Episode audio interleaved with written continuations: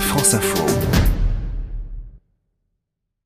On commence avec vous, Émilie, euh, pour l'explication des mots de l'info. Évidemment, expliquez-nous la définition légale du commerce équitable. Revenons aux origines, Ersine. L'apparition de la notion fair trade aux États-Unis, puis son expansion en Europe, entre autres, des années 60-70 à aujourd'hui, repose sur l'idée que vendre et acheter peut se faire dans le cadre d'un partenariat commercial fondé sur le dialogue, la transparence, le respect, avec l'objectif de réduire certaines inégalités sociales et environnementales engendrées par le commerce conventionnel et garantir aux producteurs des prix qui leur permettent de vivre dignement de leur travail. Les différentes filières et organisations de commerce équitable sont censées, grâce au soutien de consommateurs qui payent leurs produits un peu plus cher, soutenir les producteurs. Et est-ce que les critères à respecter sont les mêmes partout? Eh bien, les principales fédérations se sont mises d'accord en 2001 sur une définition, une charte et des engagements communs.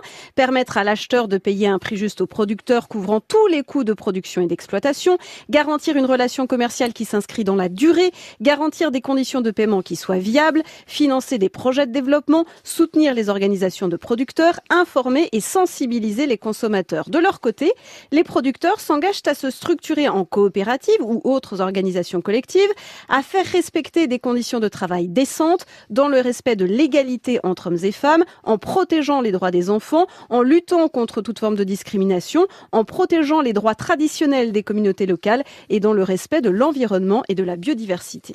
Donc ce sont des critères euh, qui ont été imaginés au niveau mondial et au niveau français alors? En 2014, la définition légale française du commerce équitable a été étendue dans le cadre de la loi sur l'économie sociale et solidaire aux relations avec tous les producteurs, y compris en France.